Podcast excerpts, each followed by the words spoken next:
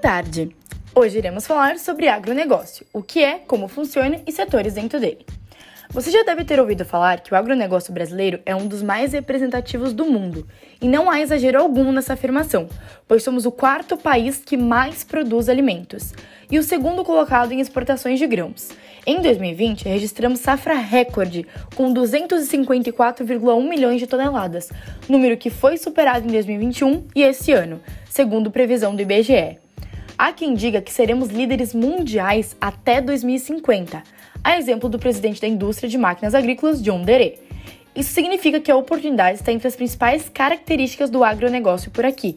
Mas há desafios importantes a enfrentar e superar para que as previsões mais otimistas se confirmem.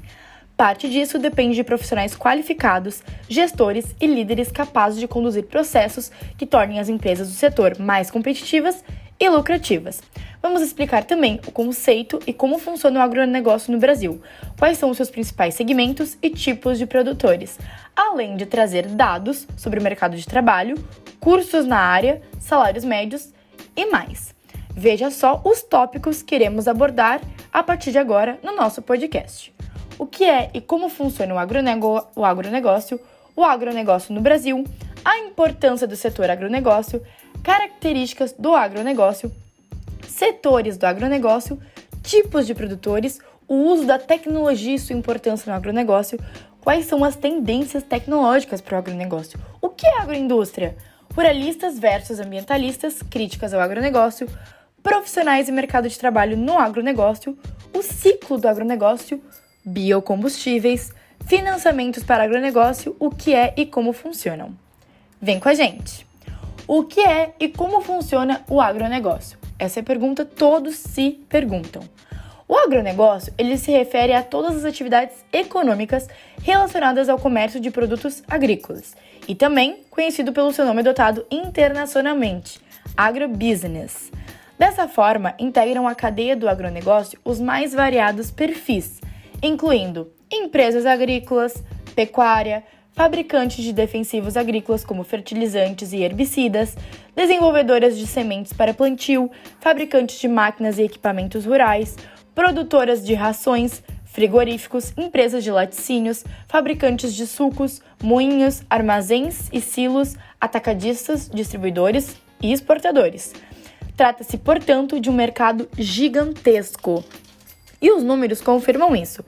Como já citada, quarta posição do Brasil no ranking mundial de produção de alimentos. Mas o crescimento dela também é significativo.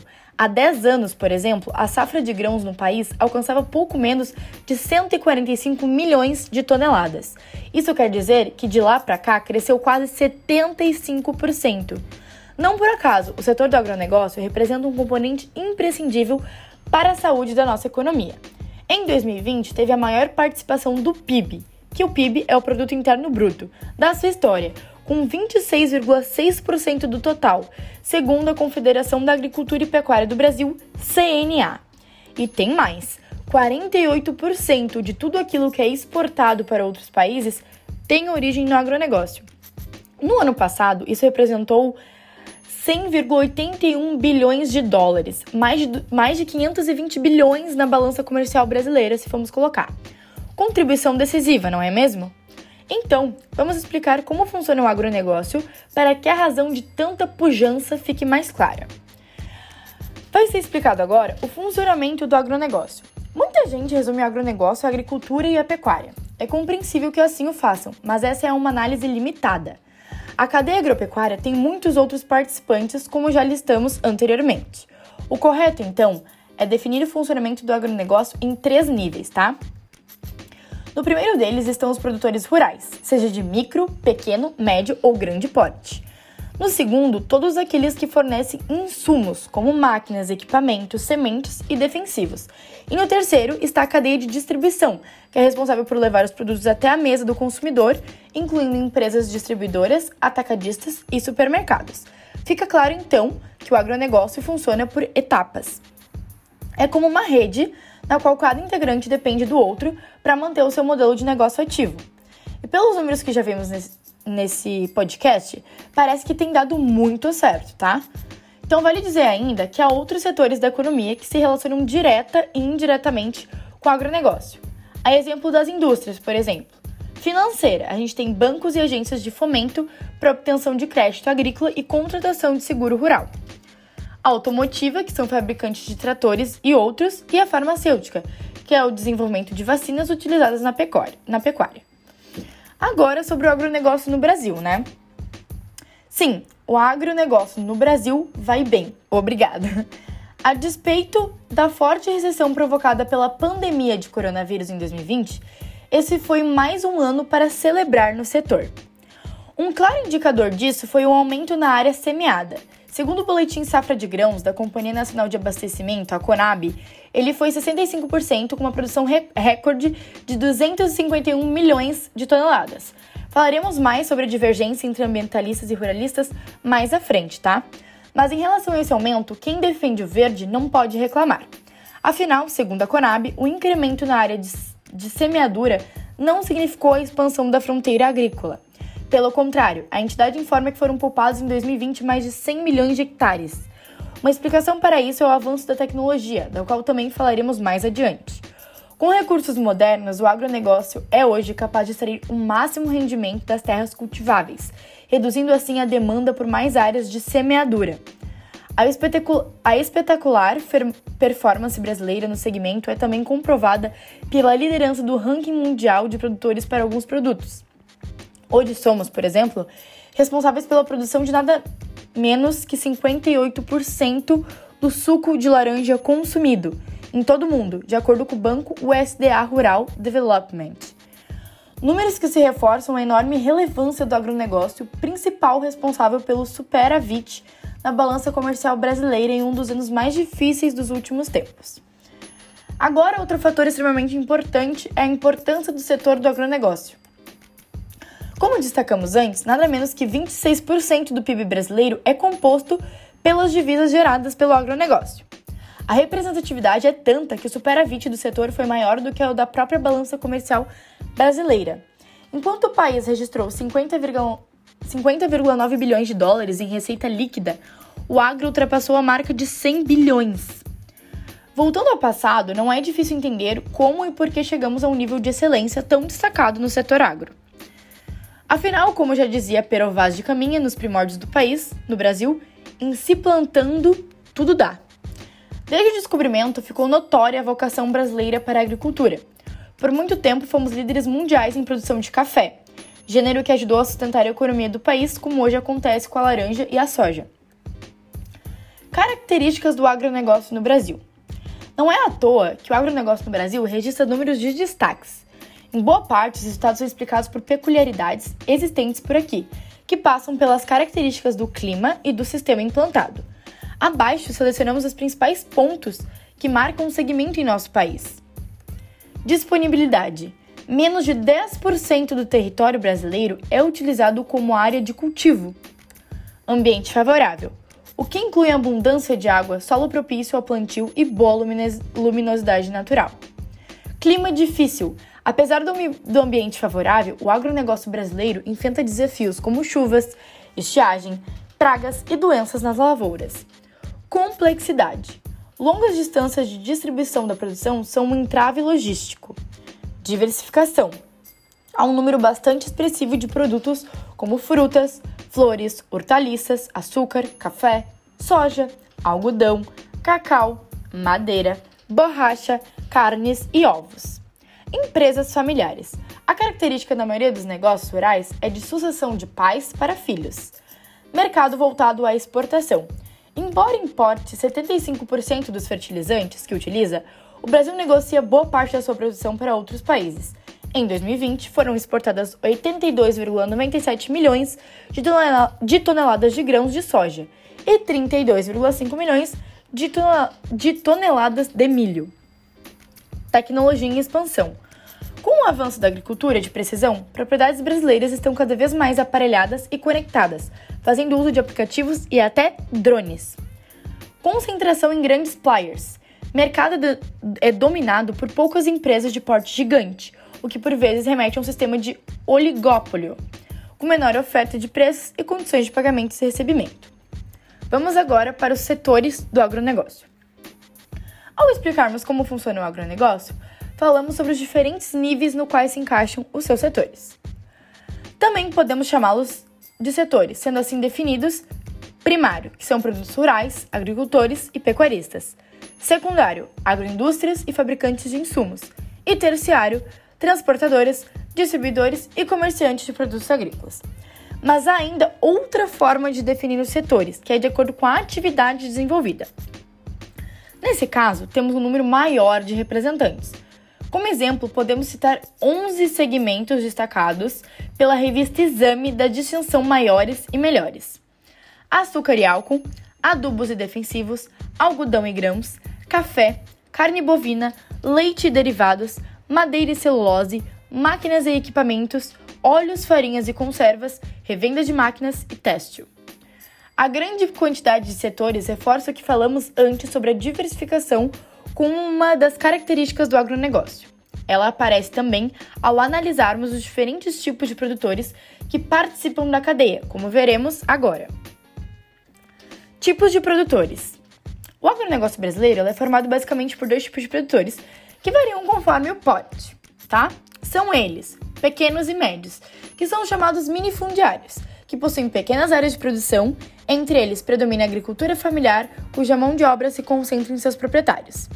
Grandes, que são os latifundiários, representados por proprietários e arrendatários de grandes extensões de terra, em geral utilizados para monocultura de commodities com oferta e procura determinadas pelo mercado internacional, como soja, milho e algodão. Vale destacar também a preocupação dos produtores quanto à crescente fusão entre grandes empresas, formando verdadeiras gigantes no agronegócio. A queixa é que a concentração do mercado em poucos expoentes acaba encarecendo os insumos, reduzindo o poder de negociação e colocando em risco a viabilidade das lavouras. O principal exemplo vem da indústria de fertilizantes e defensivos agrícolas. Há dois anos, eram sete as grandes empresas nesse setor. Hoje, elas se tornaram quatro Monsanto, mais Bayer, DuPont mais Dow, Singenta mais China e BASF. Segundo dados da Associação Brasileira dos Produtores de Soja, a AproSoja, os preços dos defensivos agrícolas têm subido entre 30% e 35% a cada nova safra. Agora, o tópico: o uso da tecnologia e sua importância no agronegócio. Sabemos né, que a tecnologia está avançando e também no agronegócio. Já dizia a propaganda: o agro é pop, o agro é tech. O uso da tecnologia só se intensificou nos últimos anos, em parte por causa da atuação dos grandes conglomerados do agronegócio, como vimos no, no tópico anterior.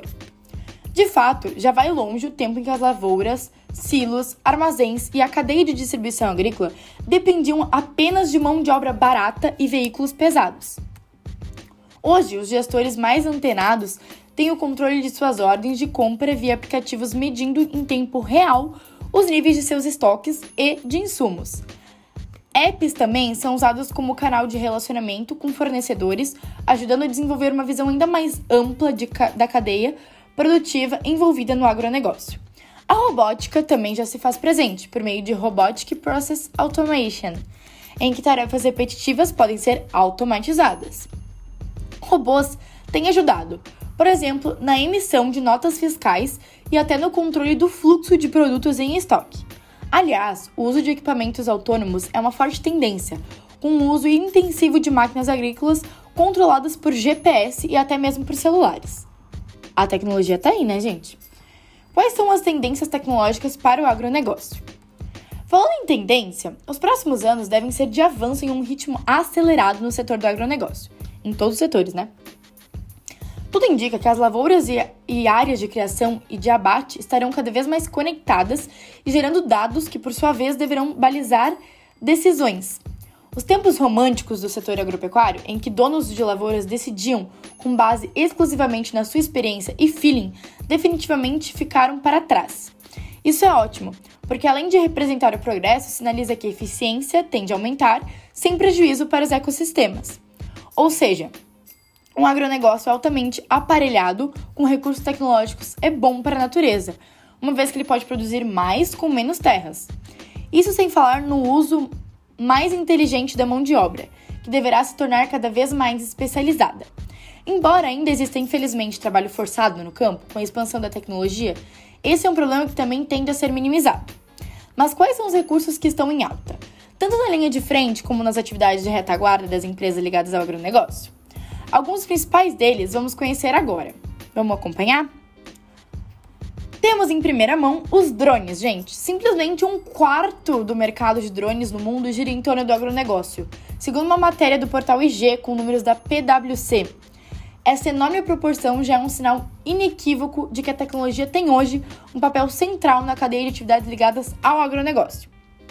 No Brasil, os drones são poderosos aliados na tarefa colossal de monitorar 64 milhões de hectares de lavouras. Isso sem contar os mais de 210 milhões de hectares de pasto, seja nativo ou implantado. Imagine monitorar uma extensão de terras como essa sem o apoio aéreo. Os drones são usados também em outras atividades, como a contagem de plantas e o mapeamento de áreas de cultivo.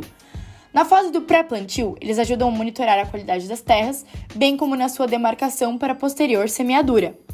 São essenciais ainda para detectar pragas, infestação por ervas daninhas, doenças e corrigir falhas nos sistemas de irrigação.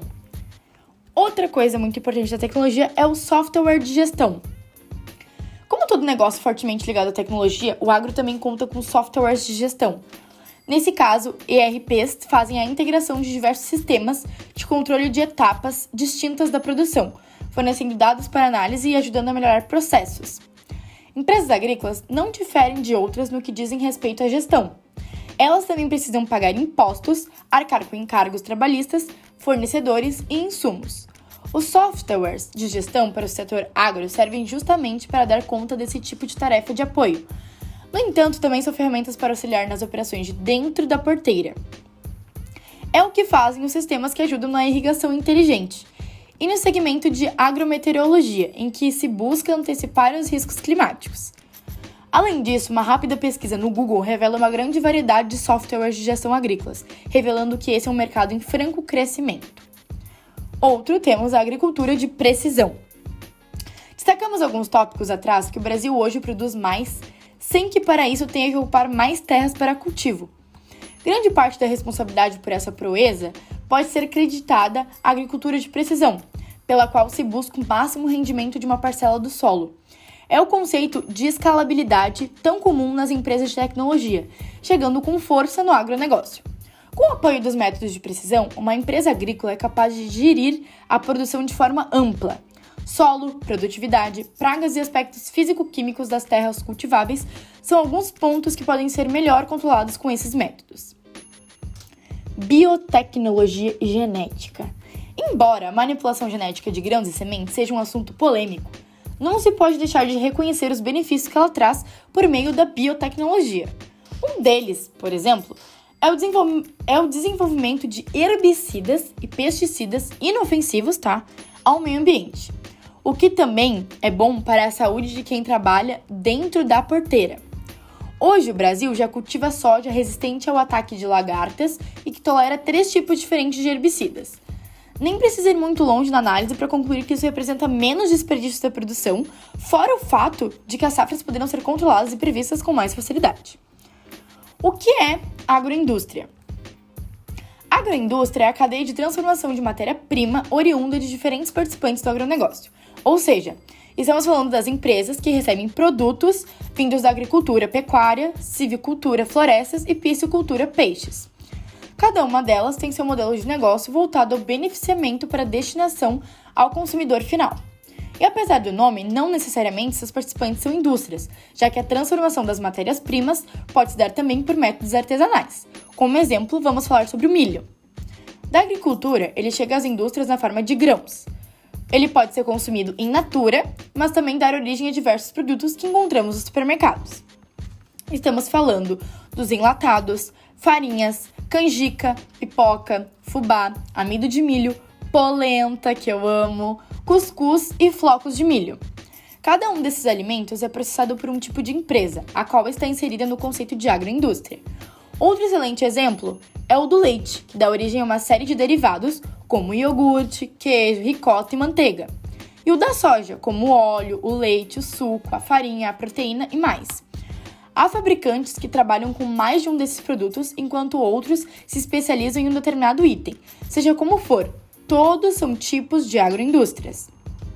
Agora, vou citar ruralistas versus ambientalistas, críticas ao agronegócio. Ao assistir ao noticiário ou ler seu portal preferido, você certamente já teve contato com os termos ruralistas e ambientalistas. Esse é um estereótipo criado para de denominar grupos de interesses divergentes quando o assunto é o agronegócio. De um lado, estão os chamados ruralistas, que representam produtores rurais de todos os portos. De outro, os ambientalistas, os quais são como o nome sugere, batalham pela preservação do meio ambiente. E a polêmica entre eles não é difícil de entender. Ruralistas acusam ambientalistas de criar regras e obstáculos para o avanço da agropecuária no Brasil, como menos de 10% do nosso território é utilizado por áreas cultivadas, a alegação do grupo é que nosso potencial agrícola seria subaproveitado. Subaproveitado. Como argumento, se amparam na importância econômica do agronegócio, que já contribui decisivamente com o PIB, mesmo tendo a sua atuação restrita a uma área territorial pequena. Por outro lado, os ambientalistas eles responsabilizam o agronegócio pelo avanço do desmatamento no país, sobretudo em áreas consideradas sensíveis como o Cerrado e a Amazônia. Eles utilizam dados como os divulgados neste ano pelo Ministério Público Federal, dando conta de que 321 mil hectares foram desmatados na região amazônica em um período de dois anos. Por isso, defendem o respeito às áreas de preservação, ampliando as restrições para que não sejam utilizadas por lavouras ou pecuaristas. Da mesma forma, atacam a monocultura, considerando que ela causa impactos severos ao solo, consome água em excesso, abusa dos agrotóxicos, promove o assoreamento de rios e córregos, compromete a biodiversidade e contribui para a disseminação de pragas e doenças. Para se ter ideia de como esse embate é levado a sério, a Câmara dos Deputados tem grupos organizados de parte a parte. A Frente Parlamentar Ambientalista, inclusive, tem seu site próprio. Sempre que um projeto de lei de interesse das partes entra na pauta, parlamentares das duas frentes travam batalhas nos bastidores e nos discursos em plenário. Um dos mais marcantes em nossa história recente se deu com a aprovação do novo Código Florestal em 2012. Você pode conferir o texto na íntegra na, íntegra na Lei 12.651, tá? As alterações tiveram como objetivo principal regularizar em torno de 4 milhões de propriedades rurais com algum tipo de pendência ambiental, o que corresponderia a 80% do total do, do país. Profissionais e mercado de trabalho no agronegócio. Polêmicas à parte, é hora de conhecer as oportunidades do agronegócio, que são muitas. Não são poucas as possibilidades de carreiras de sucesso, desejadas por empresas de todos os segmentos agropecuários. Segundo o portal da revista Globo Rural, são 10 profissões mais promissoras do setor. E, as, e elas são agronomia, ciência e tecnologia de alimentos, ciência e tecnologia de laticínios, geografia, geologia, engenharia ambiental, engenharia de biosistemas, engenharia hídrica, medicina veterinária e zootecnia. Para atuar em qualquer uma delas, é necessário possuir graduação específica. Em nível técnico, vale citar as boas oportunidades do setor para os cargos de técnico em agropecuária e técnico em agronegócios, tendo como pré-requisitos cursos que podem ser cursados juntamente ou em paralelo ao ensino médio. Há também demandas crescentes por profissionais de outras áreas, como recursos humanos, marketing e supply chain. Mas não se pode deixar de destacar que as melhores oportunidades estão para cargos de gestão. Um gerente de fazenda, por exemplo, pode ter salário de até 25 mil reais, sendo responsável por liderar as equipes técnicas e desenvolver os, os colaboradores para que a propriedade atinja os seus objetivos. Não há como ocupar um cargo desse porte sem investir em uma pós-graduação. Falaremos agora sobre boas opções para você investir no seu aprendizado e carreira. Cursos relacionados ao agronegócio. A Fundação Instituto de Administração, FIA, oferece capacitações para o agronegócio em diferentes níveis, do ensino à distância, EAD, ao MBA. Agora eu vou citar alguns cursos, gente. Aplicações de Estatística e Inteligência Artificial para Agronegócio e MBA Gestão de Agronegócios, Estratégia, Transformação e Tecnologia. Agora vou falar uma coisa importantíssima: biocombustíveis, o futuro do agronegócio? Será que vai ser? Para profissionais que gostam de ter uma visão de futuro, há grande perspectiva sobre o mercado de biocombustíveis. Basicamente, a proposta é a utilização de grãos para a produção de combustíveis menos agressivos ao meio ambiente, renovando a matriz energética do país e contribuindo para a redução nas emissões de gases do efeito estufa. Hoje, os postos no Brasil já comercializam o biodiesel, que é produzido a partir de óleo vegetal. Soja, girassol e mamona são algumas das matérias-primas utilizadas. O óleo de soja, inclusive, teve aumento de 243% no seu direcionamento para a produção do combustível em 10 anos. Em 2017, o governo federal, a partir do Ministério de Minas e Energia, criou a Política Nacional de Biocombustíveis, Renova Bio, dando mais um importante passo para a consolidação desse tipo de indústria no país. A Lei nº 13.576 de 2017 estabelece regras para expandir o uso dos biocombustíveis a partir da sua adição obrigatória nos combustíveis fósseis, a exemplo da gasolina. Mas como não poderia deixar de ser, o assunto não desperta consenso e sim polêmica. Serão os biocombustíveis um vilão ou um mocinho do agronegócio? Ainda que questões ambientais sejam entre as alegações para seu incentivo, há críticas quando há um possível desabastecimento da população, já que insumos antes direcionados para a produção de alimentos agora estariam sendo aproveitados em larga escala para os biocombustíveis. O assunto, obviamente, não se encerra aqui. E se você tem interesse nesse mercado, a dica é buscar informações e se manter atualizado. A única certeza é de que os biocombustíveis devem cada vez mais aumentar a sua contribuição com a economia do país, gerando boas oportunidades profissionais, inclusive. Financiamentos para o agronegócio. O que são e como funcionam? O setor que mais movimenta a economia no Brasil, naturalmente, precisa do apoio do segmento financeiro para continuar prosperando. Nesse sentido, o crédito rural voltado ao agronegócio vai de vento em popa com linhas de financiamento para todo tipo de empresa agrícola o produtor rural pode optar pela modalidade de custeio, na qual ele financia as despesas de produção, como compra de grãos e insumos, em prazo de até dois anos. Se precisar, também pode recorrer à comercialização, pela qual financia obras ligadas ao agronegócio, principalmente em estoques. Também pode, se for o caso, solicitar linhas de crédito para fazer investimentos em tecnologia, como é o caso do Pronaf Mais Alimentos. Agora, a conclusão desse podcast, gente. O nosso podcast abordou o agronegócio, seu conceito, características e funcionamento. Você conheceu aqui detalhes sobre os segmentos envolvidos, os tipos de produtos que fazem parte da cadeia de distribuição e os expressivos números do setor. Também viu como o agronegócio pode ser um mercado interessante para a sua atuação profissional que para isso é imprescindível investir no seu aprendizado. A FIA tem cursos de especialização ideais para suas necessidades. E é isso, acabou o nosso podcast.